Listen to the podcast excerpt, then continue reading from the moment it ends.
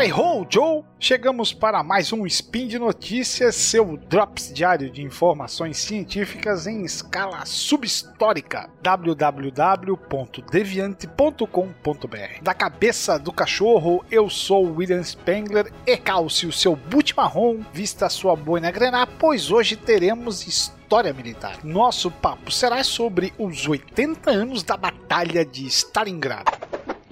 Speed Notícias.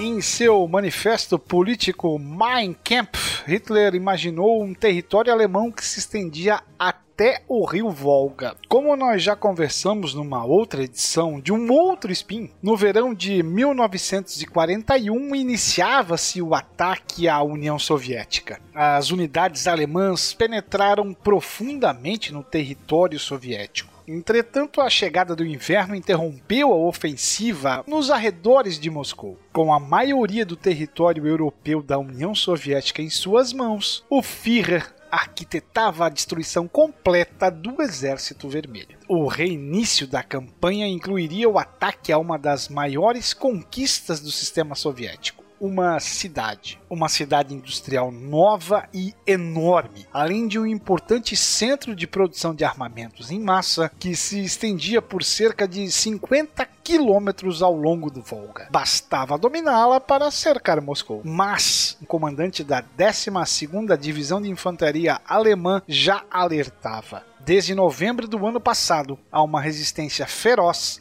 e foram feitos apenas alguns prisioneiros. Era o prelúdio daquilo que viria a ser conhecido como o Inferno na Frente Oriental. Sim, a Batalha de Stalingrado, que vai se arrastar de agosto de 1942 a fevereiro de 1943. A cidade já havia sido reduzida a ruínas pelos ataques aéreos da Luftwaffe, antes que o 6 Exército do general Friedrich von Paulus iniciasse a tentativa de tomar Stalingrado em setembro de 1942. O general Vasily Chuikov, comandante do 62º Exército Soviético, tinha ordens para resistir a qualquer preço. Suas tropas combateram os alemães que avançavam rua a rua, prédio a prédio, com o rio Volga às suas costas. Os alemães eram os mestres da Blitzkrieg, mas não estavam adaptados à luta lenta e ao desgastante corpo a corpo nos escombros de uma cidade praticamente arruinada. O exército alemão fora projetado para lutar na Europa Ocidental e Central, terra com densa rede de boas estradas, muitas cidades e inúmeras propriedades rurais. No entanto, foi parar nas estepes russas, em imensos gramados com poucas estradas, quase todas miseráveis e com grandes distâncias entre os acampamentos. A história da 98ª Divisão das Wehrmacht registrou os modernos carros de serviço geral com seus pneus de borracha e rodas montadas com rolamento de esferas há muito tempo tinham quebrado. Nas terríveis trilhas e foram substituídos por carros de fazenda russos. Suprimentos eram transportados pelo rio à noite para os soldados soviéticos que transformaram fábricas e edifícios destruídos em verdadeiras fortalezas. Aliás, os russos aprenderam rapidamente a adaptar suas técnicas à nova situação. E cada movimentação dos alemães lhes custava muito caro. Para impedir que os alemães explorassem sua superioridade em artilharia e força aérea, Chuikov fez com que os comandados abraçassem o inimigo, com os dois lados lutando dentro de um mesmo prédio. O episódio que ficou conhecido como Casa Pavlov foi icônico. Atiradores de Skol obtinham resultados impressionantes. Mesmo quando as tropas alemãs alcançaram o Volga, em novembro, não conseguiram romper a resistência do Exército Vermelho. Enquanto isso, o comandante soviético Georgy Konstantinovich Zhukov o arquiteto da defensiva de Leningrado e de Moscou, havia preparado um contra-ataque expressivo, a chamada Operação Uranus. Em 19 de novembro, as forças soviéticas ao sul e ao norte de Stalingrado romperam linhas defensivas mantidas pelos romenos e outros aliados do eixo. Em quatro dias, fecharam um movimento de pinça por trás do exército de von Paulus, cercando-o. Hitler ordenou a seu general favorito que sustentasse a posição e continuasse a investida, recebendo suprimentos pelo ar. Mas a Luftwaffe não dispunha de aeronaves de transporte suficientes. Von Paulus comunicou por rádio que precisaria de 700 toneladas de materiais por via aérea. O comando geral alemão diminuiu essa quantidade para 300 toneladas realistas e mal conseguiu fornecer 60 toneladas. Em dezembro, as forças soviéticas ao redor da cidade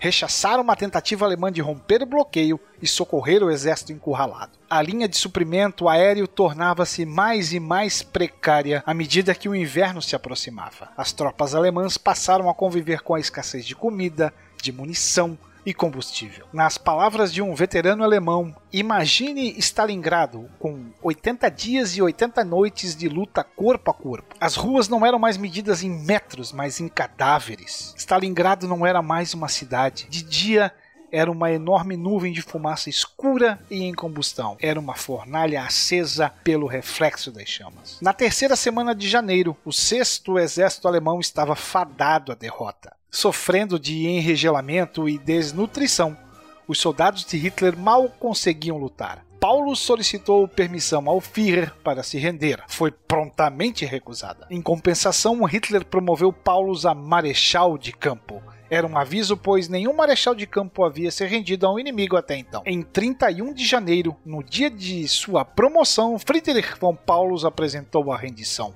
A última resistência alemã caiu em 2 de fevereiro. Dos 110 mil soldados alemães feitos prisioneiros em Stalingrado, menos de 5 mil sobreviveram. O ditador alemão teria proferido uma frase no dia 2 de fevereiro de 1943 para seu ministro da propaganda Goebbels os deuses da guerra trocaram de lado. A Batalha de Stalingrado foi um banho de sangue. Dois exércitos alemães foram completamente dizimados, incluindo suas reservas. Mais de 300 mil homens treinados haviam sido perdidos e eles eram insubstituíveis. Conta-se que, conforme os prisioneiros eram retirados do fronte, um coronel soviético apontou para os escombros e bradou com raiva para os capturados: É assim que Berlim vai ficar. Foi um terrível golpe no moral alemão. Com a destruição do Sexto Exército, a ofensiva alemã na União Soviética havia terminado. A maré mudou e o Exército Vermelho acabaria empurrando a Wehrmacht de volta para Berlim e além. No cativeiro, a maré também havia virado para Paulus. Antes, um dos generais favoritos de Hitler como prisioneiro de guerra alemão, ele incitava contra o Führer. Se eles não selassem a paz, alertava ele, toda a Alemanha se tornaria uma gigantesca Stalingrado. Ele se juntou ao movimento Alemanha Livre, apoiado pelos soviéticos, lançando apelos à Wehrmacht para desistir da luta. Depois da guerra, ele testemunhou no Tribunal Militar Internacional de Nuremberg. Após sua libertação em 1953, ele se estabeleceu na então Alemanha Oriental, falecendo em Dresden em 1957. Para quem gosta de cinema, e eu gosto bastante, há vários filmes interessantes sobre esta temática.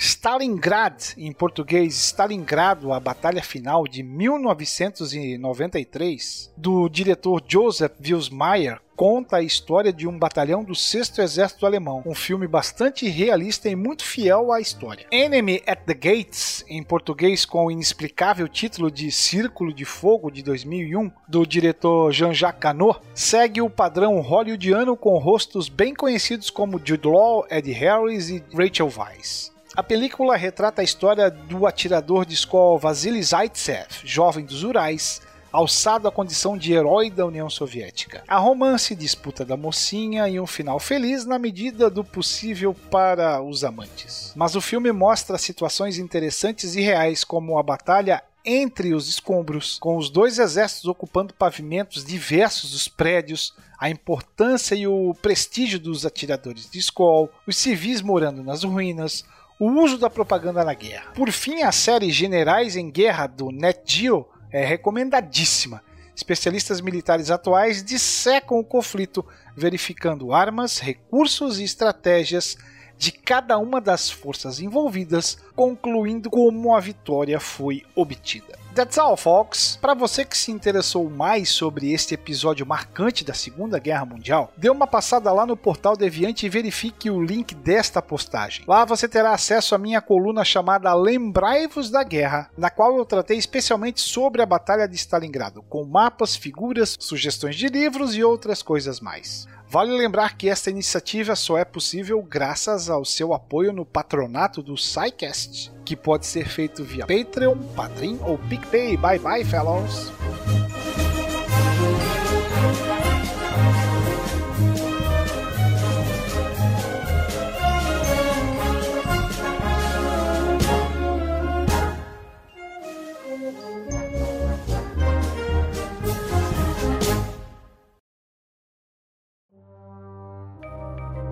Este programa foi produzido por Mentes Deviantes.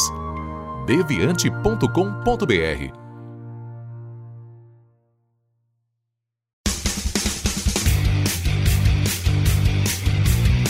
Cortes, edição de podcast.